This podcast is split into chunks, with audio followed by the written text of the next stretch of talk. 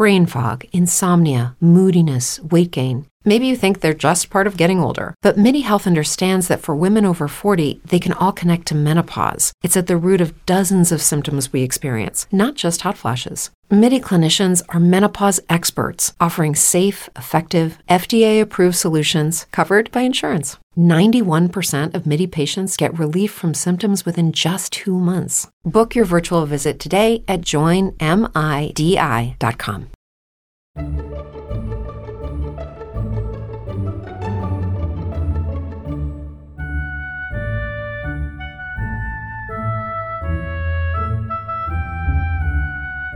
Hola, esto que vais a escuchar es el capítulo 18 de Trasteando en la Escuela del 22 de diciembre de 2017. Bienvenidos a Trasteando en la Escuela. Yo soy Marta Ferrero y este es el podcast que acompaña al proyecto Trasteando en la Escuela. Nuestro protagonista hoy son las altas capacidades y el proyecto La Rebelión del Talento, una página web en la que Paulina Banfalvi comparte todo lo que va aprendiendo sobre estos conceptos en los que llevamos algo de atraso en España. Con ella vamos a hablar de qué son las altas capacidades, cómo se detectan y qué se puede hacer en la escuela para que estos niños disfruten aprendiendo y desarrollen todo su potencial. Vamos con la entrevista de Trasteando. Hoy vamos a hablar de un asunto muy interesante que son las altas capacidades, que es más o menos lo que antes se conocía como superdotación, pero esto ha cambiado mucho en los últimos años. Hay que, hay que aprender mmm, prácticamente todos los días sobre estos nuevos conceptos y Paulina Banfalvi lleva un poco de ventaja en esto de aprender sobre los conceptos relacionados con altas capacidades. Paulina, buenos días. Buenos días. Bueno, Paulina tiene una, una, página web, un blog, como queráis llamarlo, que se llama Altas Capacidades, la rebelión del talento, y, que, y en el que va contando un poco, pues eso, todas las, las novedades que, que va encontrando, novedades con, con fundamento, ¿no, Paulina? No cualquier cosa de las que se pueden ver en Internet.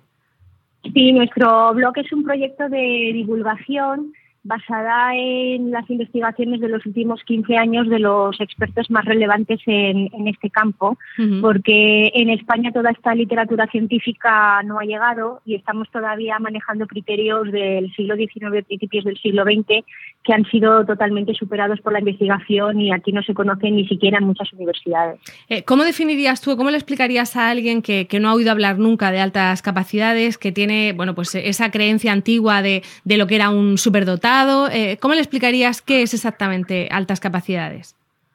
Pues le diría que al contrario de lo que siempre hemos estado valorando, que es ver a lo que llamábamos superdotado en función de su rendimiento, buscando de alguna manera niños genio que eran capaces de tocar el violín a muy corta edad o de hacer cálculos matemáticos de cabeza eh, sorprendentes, en lugar de buscar ese rendimiento y de que sea esas proezas las que nos determinen si un niño es o no es, lo que eh, estamos hablando ahora es de un potencial en desarrollo. Es decir, lo que ahora se, está, lo que ahora se define como altas capacidades eh, es eh, el potencial que podemos ver en algunos niños y que le hacen sobresalir eh, en relación a su entorno. Es también un valor de comparación con nuestro entorno y, con los niños de nuestra o otros niños de la misma edad. Ese potencial puede reflejarse, en el caso de las altas capacidades intelectuales, en una mayor capacidad para aprender y razonar o en algunos niños eh, en, un mayor nivel de competencia, es decir, cuando aprende a hacer algo, su, nivel de competencia, de desenvolverse, de, de, realizar algo, pues eh, es mejor o es más rápido que el, de, el del resto de niños de su entorno. Eh, si entiendes así las altas capacidades, eh, por lógica no hay adultos con altas capacidades o, o, o, estamos siempre en potencia o hay posibilidad de que uno eh, siga siendo potencialmente con altas capacidades toda la vida. Claro, las altas capacidades es un proceso de desarrollo a lo largo de, toda nuestra vida. Es un potencial, bueno, las altas capacidades es un potencial que nosotros tenemos y que están en desarrollo a lo largo de toda nuestra vida. Eh, eh, siempre, o sea, durante todo ese proceso estamos, estamos transformando el potencial en talento continuamente, en un ciclo continuo en el que los factores del entorno y los factores personales de esfuerzo, persistencia, motivación están influyendo para que ese potencial se vaya transformando en un talento cada vez más especializado y cada vez más eh, excelente, digamos. Eh, por supuesto, algunos llegarán a niveles muy altos y otros no tantos, pero aquí el objetivo no es que todo el mundo llegue a ser premio Nobel, sino que todo el mundo desarrolle su potencial al máximo de su capacidad y de que alcance un nivel de autorrealización satisfactorio para la, para la persona. Además, eh, hay muchos casos en la historia que se nos han dado de los que se llaman en la literatura científica los late bloomers, es decir, los que despiertan tarde como la autora de Harry Potter que empezó a escribir a los 40 años, o artistas que han empezado a pintar sus primeros cuadros a los 80 años y han tenido un éxito eh, mundialmente reconocido. Es decir, no, no es un proceso que empieza y acaba y no es un proceso que tiene que ver con, la, con el colegio que es un, es un proceso de desarrollo personal, yo diría. Ah, bueno, y también eh, puede pasar que uno mm, destaque muchísimo en una de las facetas y, en otros no, ¿no? Por eso se habla de talentos, no de un solo talento. Efectivamente, bueno, esto de llamar de, a ver, el talento entendido como, como destacar en un área, es que aquí hay una confusión sobre todo romántica, ¿vale? Porque la normativa española se basa en el modelo psicométrico de Castelló, que define las altas capacidades en distintos subgrupos o etiquetas en función del, perfil psicométrico o del resultado a un test, ¿vale? Entonces, en base a eso, a unos les llama superdotados, a otros les llama talento simple y a otros les llama talento complejo, según destaquen una o más áreas. Esto fuera de España, la verdad es que no, no se utiliza y en relación a, la respuesta educativa no tiene mucho significado porque no, no está demostrado que los de un perfil necesiten una respuesta educativa diferente a las de otro perfil, puesto que la respuesta educativa siempre, siempre, siempre tiene que ser personalizada al perfil que presenta cada, cada persona en cada momento de su desarrollo. Mm. Otra cosa es cuando estamos hablando de talento como potencial transformado en competencia que eh, es el término que utiliza, por ejemplo, uno de los grandes investigadores, que es François Gagné, y ahí te está hablando del talento, efectivamente, en una o más áreas, pero no como una etiqueta de la persona, sino como, como la plasmación de ese potencial en algo concreto y medible, en un resultado. Mm. Eh, ¿En cuántas cosas nos, nos equivocamos cuando pensamos en, el mito de, un niño con, altas capacidades? ¿Hay, ¿Hay, alguna manera, hay algún perfil de niños con altas capacidades o cada uno es un mundo?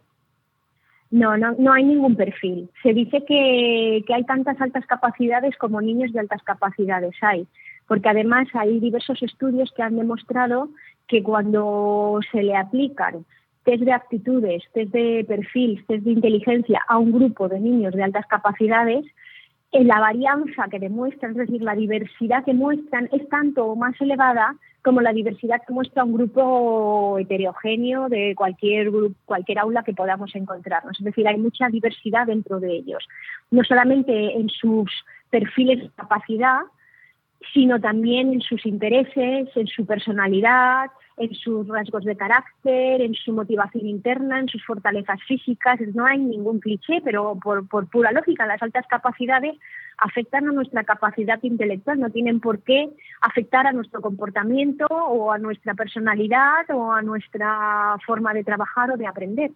Y entonces, ¿qué, tipo de ayuda se le puede dar a, una persona? Ayuda me refiero, por ejemplo, en, la educación, que es lo que nos interesa en trasteando en la escuela. Dentro de las escuelas, ¿cómo se puede ayudar de alguna forma a un, niño con altas capacidades? Primero, lo primero será darte cuenta de que lo es, ¿no? De que es un niño con altas capacidades.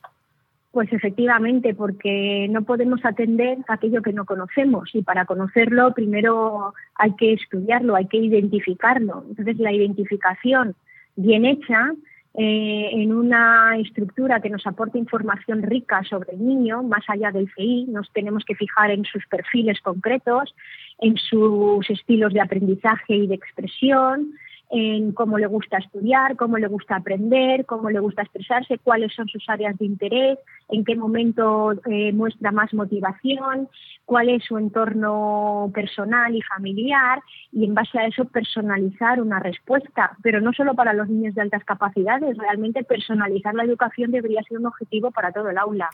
Claro, eh, pero los niños que están etiquetados de alguna manera como que tienen necesidades especiales, necesidades educativas especiales, es más fácil para los padres reclamar, en teoría, esa personalización. Eh, eh, ¿Qué podemos pedirle a una escuela cuando si nos dicen que tenemos un hijo con, altas capacidades? Mira, yo aquí tengo, tengo que hablaros de que existe un conflicto normativo Por un lado, la ley estatal nos habla de inclusión, del derecho de una escuela inclusiva. Una escuela inclusiva es una escuela que respeta el ritmo y los intereses de cada uno de los niños. Una escuela con un currículum flexible y un ritmo flexible donde todos los niños aprenden eh, dentro de, o sea, interactuando entre sí y no de forma aislada, pero cada uno en función de su ritmo, intereses y estilo de aprendizaje. Pero luego esto choca frontalmente con, alguna, con las normativas de algunas comunidades autónomas que dicen que, las, que hay determinadas medidas, eh, en concreto las de enriquecimiento, compactación o aceleración del currículum, no pueden ser adoptadas salvo que el niño esté etiquetado como con una necesidad educativa específica o especial y además eh, la práctica hace que estas medidas que se proponen sean de forma aislada, es decir, lo que las normativas plantean es algo bastante antiguo, que está basado en los itinerarios que, se, que siempre se han descrito para los niños con necesidades de aprendizaje y que, y que son el, la atención individualizada, que no personalizada. Es decir, cuando acabe las tareas, te doy más, o una vez a la semana te saco del aula con, con un PT o con un profesor de apoyo y de vez en cuando te planteo algún proyecto para que tú trabajes de forma individualizada. Es cierto que algunos niños en determinados momentos, sobre todo cuando son más pequeños, incluso se pueden ver motivados por este tipo de, medidas porque bueno les hace ilusión distinguirse de alguna manera pero esto a la larga les crea un coste social elevado y una desmotivación por el aprendizaje, porque además le suelen poner en proyectos o hacer eh, proyectos de enriquecimiento que, que, de nuevo no tienen en cuenta sus intereses, sino que son medidas estandarizadas diseñadas por el profesor. Al profesor se le ocurre que podría hacer tal cosa y como le parece muy interesante se la propone al niño, pero al niño puede no parecerle interesante porque puede no ser acorde a sus intereses. Además que muchas veces hasta que no terminan su tarea rutinaria, o sea, eh, por lo menos lo que yo tengo entendido, o sea, terminas tu tarea y entonces te dejo hacer una cosa más, pero la tarea es lo que no le apetece nada hacer, ¿no? Efectivamente, ese es el principal problema porque estamos saturando al niño. Miren, nosotros siempre decimos que esto es como si el médico determina que tú tienes un metabolismo específico y que necesitas un aporte extra de energía y además una determinada eh, combinación de, de, vitaminas, hidratos, etcétera. Entonces vas con este informe al centro educativo y entonces en el colegio te dicen, vale, tiene que ir al comedor y comer con todos los demás y cuando acabe la comida de todos los demás, entonces le vamos a dar esta comida especial. Bueno, el niño obviamente está saturado y está ya eh, empachado. Entonces cuando le vayas a dar la comida especial, el profesor dirá, es que no se la come. Claro, es normal, es lo que nos pasa a muchos niños. Dice, es que le doy más y no lo hace, es que no demanda, es que no quiere hacer las tareas de enriquecimiento pues es, normal, está, está cansado, está saturado. Es que no se trata de darle más, sino diferente. Y darle y hacerle una, aceleración, como se hacía antes, el simplemente a un niño que en cuarto de primaria va estupendamente y tiene altas capacidades, dice, venga, pues en vez de a quinto lo pasamos a sexto. ¿Eso funciona en algún bueno, la, la, aceleración es una de las medidas educativas que más se ha estudiado e investigado y la que con más recelo se, se acomete en nuestro sistema educativo eh, absurdamente. O sea, imagínate en medicina que dijeran que, que determinada eh, respuesta médica eh, se ha estudiado por activa y por pasiva y se ha visto que es súper efectiva y resulta que los médicos tuvieran recelos para aplicarla. O sea, a todos nos parecería una barbaridad. Pues esto es lo que está pasando en la escuela española. Es verdad que aquí solamente se habla de aceleración como salto de curso y es verdad también que entonces hay que tener en cuenta ciertos condicionantes del niño, es decir, está prescrita para un determinado perfil de niños que tienen una, eh, una, alta capacidad académica, es decir, aprenden de la forma en que la escuela enseña, tienen una alta motivación por, por aprender y trabajar dentro de ese entorno académico y tienen una madurez personal suficiente como para, para afrontar un salto de curso. pero, hay otro tipo de aceleraciones que se podrían acometer y que no se están acometiendo y que no significa separar al niño del, del grupo. Del grupo que, que tiene su madurez física, ¿no? O su madurez emocional, por decirlo, por, entendernos. O sea, un niño de 12 años eh, mezclado con niños de 16 no lo va a pasar bien, desde luego. Bueno, a ver, es que depende del niño, es que no, no, no, no podemos categorizar, es que hay niños de 12 años que van a estar mejor con niños de 16 que con niños de su grupo de edad. Es que, es que depende de muchos factores y depende también de cómo acometamos esa aceleración. Si le pasamos de golpe y porrazo, sin ninguna presentación, sin ningún ajuste, pues puede ser chocante, sobre todo los primeros meses. Pero si antes de acometer esa aceleración le estamos preparando, vemos, eh, intentamos que se vaya relacionando ya con esos niños de 16 años o de 13 o de 14, va haciendo algunas actividades con ellos, va acudiendo a algunas clases y se va relacionando y vamos observando, entonces no va a tener ningún problema. Es que, es que la edad no determina ni nuestra capacidad de aprender ni nuestro desarrollo emocional y, social. La edad no determina en realidad nada, es solamente un, dato circunstancial. Y además en un aula de niños de 8 años, donde todos tienen 8 años y han nacido en el mismo año, no es un aula homogénea en cuanto al desarrollo emocional y social. Hay distintos grados de desarrollo, entonces pues habrá niños que además incluso sean de enero, febrero, marzo, que se llevan casi un año con niños de diciembre. O sea, es que tenemos unos prejuicios que no están fundados y que si los analizáramos desde, desde la neutralidad y sin prejuicios personales, nos daríamos cuenta que estamos frenando a muchos niños eh, por, prejuicios eh, infundados. La verdad es que... Eh, sí, claro. Digo que, que es cierto que los últimos... Dale más potencia a tu primavera con The Home Depot. Obtén una potencia similar a la de la gasolina para poder recortar y soplar con el sistema OnePlus de 18 voltios de Ryobi desde solo 89 dólares. Potencia para podar un tercio de un acre con una carga. Potencia para recortar el césped que dura hasta dos horas. Y fuerza de soplado de 110 millas por hora. Todo con una batería intercambiable. Llévate el sistema inalámbrico OnePlus de 18 voltios de Ryobi. Solo en The Home Depot. Haces más. Logras más años nos estamos replanteando un montón de cosas que dábamos por hechas en la escuela, como eso de, dividirles por edades según el año en el que nacen, que es una cosa eh, que llevamos un montón de años haciendo y que nos parece que es lógico y que es tal, y, si uno se pone a, estudiarlo un poquito se da cuenta de que no, no tendría por qué ser lógico el tener a, los niños simplemente por el año que han nacido en un curso. Eh, Paulina, yo quería que nos contaras un poco por qué, por qué te lanzas a hacer esto de la rebelión del talento. ¿Es, eh, ¿Pretendes hacer una labor eh, solamente divulgativa, compartir lo que estás aprendiendo, que sea un poco una plataforma de reivindicación? ¿Cuáles son los objetivos? Pues mm, bueno, nosotros em, empezamos varias mamás, aunque al final me he quedado yo sola, pero la verdad es que no empezamos con un objetivo nada ambicioso. Eh, de alguna manera nos reuníamos siempre con las mismas protestas y las mismas reivindicaciones, leíamos eh, libros en, eh, de literatura americana científica sobre este tema y, protestábamos y, nos, nos molestaba la falta de que esta información, bueno, de que este tipo de investigación científica no estuviera eh, publicada o traducida en español y no estuviera al alcance del profesorado ni de la administración, ni siquiera de, de, muchas universidades o de muchos eh, profesores de universidad.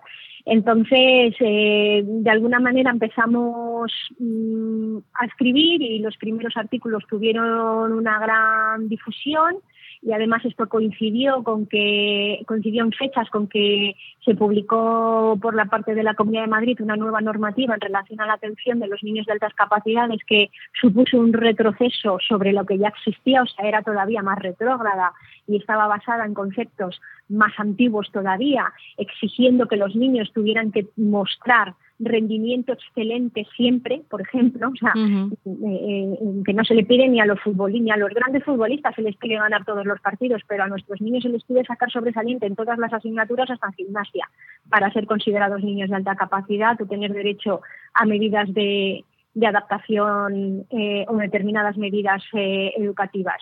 Entonces, eh, pues nosotros protestamos primero en las redes y tuvimos la suerte de que el consejero de, Educación se prestó a, atendernos y eh, nos solicitó presentarle una propuesta de modificación de la normativa, que así hicimos en, eh, en el mes de octubre del 2015 y bueno, parece, nos, nos dijeron que le habían parecido muy oportunas determinadas medidas y que con ello iban a a cometer una reforma de la, de la ley de diversidad o de la normativa en relación a la atención a la diversidad en la Comunidad de Madrid, pero luego ya no hemos sabido nada, suponemos que están trabajando en ello y que en algún momento se hará pública. todo esto nos llevó, perdona, no, has comentado también si teníamos alguna otra aspiración. Bueno, todo esto nos llevó a entender que además de divulgar, que nos parece muy importante, porque además creo que o estamos recibiendo un feedback de muchos profesores y de muchas familias y de muchas instituciones de que realmente están sintiéndose apoyados por la información que, divulgamos, que para nosotros es primordial esa, esa función, pero que además también podríamos hacer algún otro tipo de actividades, como es la formación a profesores, el apoyo a centros educativos y siempre estamos dispuestos a, a trabajar en propuestas de transformación de la escuela serias y con eso estamos eh, colaborando ahora mismo con un par de universidades y un, y un proyecto personal entre docentes. Bueno, pues eh, la verdad es que lleváis mucho, mucho camino andado, o llevas ya en el momento en que ya eres la, representante de, este proyecto de la rebelión del talento.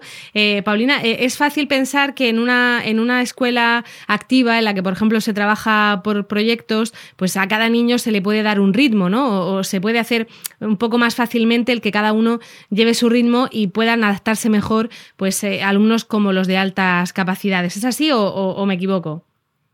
Claro, las metodologías activas en principio sí que favorecen eh, la atención a la diversidad, puesto que permiten eh, que cada niño profundice en cada momento y en cada proyecto en función de sus intereses y de su ritmo. No hay que, no hay que olvidar que un niño puede sentirse muy motivado en profundizar mucho en ciencias o matemáticas y poco en lengua o al revés. Es decir, tampoco tenemos que entender que están siempre buscando acelerar o buscando saber más en todas las asignaturas siempre y todo el tiempo. Pero sí que permitiría esta, estos distintos ritmos siempre que las metodologías activas estén basadas realmente en devolver el aprendizaje a los alumnos, porque nos hemos encontrado muchas veces con centros que dicen aplicar el aprendizaje por proyectos, pero convierten al alumno de nuevo en un ejecutor de propuestas que, el, o sea, es decir, el proyecto está tan sumamente definido por parte del profesor que ahora tenéis que buscar esta información ahora tenéis que presentarlo de esta manera, ahora tenéis que hacer estas conclusiones y ahora me lo tenéis que presentar todos en un mural. Y además, en los agrupamientos se definen eh, con criterios de, de alguna manera, de lo que ellos llaman justicia social, buscando que eh, buscando constantemente la heterogeneidad del, del, grupo en función de la capacidad para que todos los grupos muestren una, una capacidad media en la realización del proyecto, cosa que, que es un absurdo, o, al menos no debería ser un objetivo de la educación, porque eso no nos sirve para nada, porque la capacidad no se reparte. O sea, yo, yo nunca he visto que dos personas trabajando en un proyecto de matemáticas me pones a un ingeniero con una persona de sexto de GB o de primaria y resulta que la capacidad y los conocimientos del ingeniero se reparten con el otro niño. O sea, eso no existe ni en el mundo educativo ni en el mundo profesional. Lo que tenemos es que entender los proyectos y hacer los agrupamientos de forma flexible y, devolviendo la autonomía a los alumnos y estudiando sus perfiles, de forma que hagamos los agrupamientos eh, que mejor favorezcan el desarrollo de cada niño. Y un niño se desarrolla mejor cuando encuentra un entorno de seguridad. Es decir, si yo soy muy extrovertido y me juntas con un niño muy introvertido para que así entre los dos hagamos una persona media, eso no, no resulta así. Lo que va a pasar es que yo que soy muy extrovertida me voy a comer el proyecto y a ti que eres muy introvertido no te voy a dejar participar. y, entonces cuando pretendíamos desarrollar las capacidades de comunicación del niño introvertido, al final mm, eh, lo que estamos es anulándolas. Eh, más en, su, en su problema. Entonces, aquí hay mucha falta también de conocimiento e información en lo que eh, y, mala praxis y, unos prejuicios también absurdos en cuanto a, a que no, nunca, nunca, nunca hay que agrupar por capacidad, cosa que no lo defiende ni Tomlinson, por ejemplo, que es una de las grandes eh, eh, propuestas, uno de los grandes investigadores en el aprendizaje por proyectos, ni ningún otro experto. Entonces, eh, es, algo también que nos hemos inventado aquí, de que la capacidad tiene que ser distribuida y, eso en realidad no beneficia ni a unos niños ni a otros. Bueno, y para, ir terminando ya, porque nos estamos quedando sin tiempo, a mí me gustaría que nos dijeras qué, qué, qué consejo le darías a alguien que piensa que su hijo o uno de sus alumnos, en el caso de los profesores, puede tener altas capacidades? ¿Qué, qué le dirías? Pues, hombre, yo le diría que lo aborde desde, desde el positivismo y el reto, porque eh, también se entiende, muchas veces la gente reacciona de forma como si tuviera, Dios mío, un problema. Y, bueno, es que en absoluto es un problema. Además, me parece un agravio comparativo con, personas que realmente pueden tener problemas familiares. Yo creo que tenemos que vivirlo desde la alegría y el positivismo, porque es que así es, y, y desde la cooperación entre la familia y el centro y los profesionales de la psicopedagógicos para que puedan eh, darle la respuesta educativa más acorde a ese niño. Es que, es que no, no son ningún problema cuando eh, se pueden desarrollar en un entorno donde se da libertad y flexibilidad a sus intereses, motivaciones y ritmo. Lo que sí suponen un problema es cuando les encerramos y les enjaulamos y les limitamos y les decimos solamente puedes aprender esto ahora y hasta aquí, porque se sienten pues como, como un gato enjaulado, como un, pero, pero Paulina, desde el, punto de vista práctico, eh, si, si, yo pienso que un hijo mío puede tener altas capacidades, eh, ¿qué hago? ¿Se lo digo al profesor? Eh, ¿Intento que le pasen las pruebas en el propio colegio? ¿Me voy a un centro? ¿Qué, qué aconsejarías? Mira, siempre, siempre, siempre, siempre dar la cara. O sea, no, no hay que, o sea, hay que solicitar la identificación. En España tenemos un problema de identificación enorme. Estamos apenas en un 0,29% de la población en toda España, algunas comunidades por debajo del 0,04%. Eh, deberíamos estar en torno al 10-15%, según autores como Rensul y Gañé o la propia ANAG, que es la Asociación eh, Estadounidense de Altas Capacidades. Y, no, no podemos seguir escondiéndonos por vergüenza o por miedo. Hay que identificar a los niños. Los niños tienen derecho a conocer cuáles sus circunstancias porque les ayuda a comprender comprenderse a sí mismo y comprender su relación con los demás y, sus problemas académicos y a no desarrollar baja autoestima, que algunos llegan a pensar incluso que son tontos porque no llegan ni a comprender las circunstancias en las que se están desarrollando. Solicitar al profesor una identificación, que el profesor solicite a los orientadores una evaluación psicopedagógica y que se atienda, que más vale cinco falsos negativos que, que, un falso positivo y dejar a un niño sin atender en España. Es que no nos podemos permitir por más tiempo seguir desatendiendo el talento. Tenemos un déficit de talento inmenso, estamos en un reto social y económico importantísimo y tenemos dos opciones, o, identificar el talento, desarrollar el talento y crear, crear una cultura donde tener talento no sea una vergüenza y, lo puedas decir igual que dices que se te da bien tocar un instrumento o que cantas bien o que juegas bien al fútbol o al tenis y, y, tener una cultura en que apoye a los niños que quieren ir, quieren ir a más, porque eso además va a revertir en el resto de niños que también se van a sentir motivados a, a dar más de sí. Si es que el objetivo al final no es eh, favorecer a unos en detrimento de otros, sino mm, eh, ser, ser coherentes con, un, con una responsabilidad que tenemos hacia, hacia nuestros hijos, hacia nuestros estudiantes y hacia la sociedad en su conjunto, que es la de, la de dar a cada niño la respuesta que merece. Así que sí, yo desde aquí hago un llamamiento a todas las madres que no se callen, que no tengan dudas, que soliciten esa identificación que, la luchen, que la persigan, a los profesores también, porque si, nunca se va a solucionar la situación si seguimos siendo un 0,29% de la población. Es que es lógico. Mm. Y es que no lo, no lo somos. O sea, es que somos entre un 10 y un 15% de la población. Podemos eh, eh, transformar la educación porque cuando todo este talento emerja eh, las, medidas educativas van a, van a necesitar transformarse obligatoriamente y eso va a revertir en el beneficio del resto de niños y de toda la sociedad. Así que es que nos tenemos que volcar a, a ello. Somos una de las culturas del mundo que peor ve el talento intelectual, que peor considera a los niños eh, inteligentes y que más los estigmatiza. Y no, no, tenemos por qué. O sea, yo creo que estas épocas ya han pasado, que España es una sociedad moderna, europea, que está en el mundo, que, tenemos que sentirnos orgullosos de nuestros logros y que, quienes los van a conseguir con más probabilidad son los niños que tienen más potencial y, igual que potenciamos a nuestros deportistas de más talento, pues con, las mismas, con el mismo orgullo tenemos que potenciar a nuestras mentes con más talento. Eh, yo había dicho que era la última pregunta, pero voy a hacer una más. Eh, ¿Qué pasa con las niñas? ¿Por qué hay una desproporción tan grande entre niños detectados con altas capacidades y niñas? Yo creo que esto vuelve a redundar en lo que acabamos de decir. Cuando se hacen pruebas a los niños muy pequeños en edad preescolar o en primaria, en los primeros cursos de primaria, las pruebas nos demuestran que hay el mismo porcentaje de niños de altas capacidades que de niñas. Sin embargo, cuando empezamos a pasarlas en los últimos años de primaria o en secundaria, estos porcentajes bajan radicalmente, drásticamente, hasta el 30 o menos por ciento de niñas y el resto son niños. Y esto es un problema de nuevo social. Es que eh, ser asertivo, decir lo que opinas, tener pensamiento crítico y creativo, eh, dar tu opinión, eh, está peor visto en una niña que en un niño. ¿Por qué?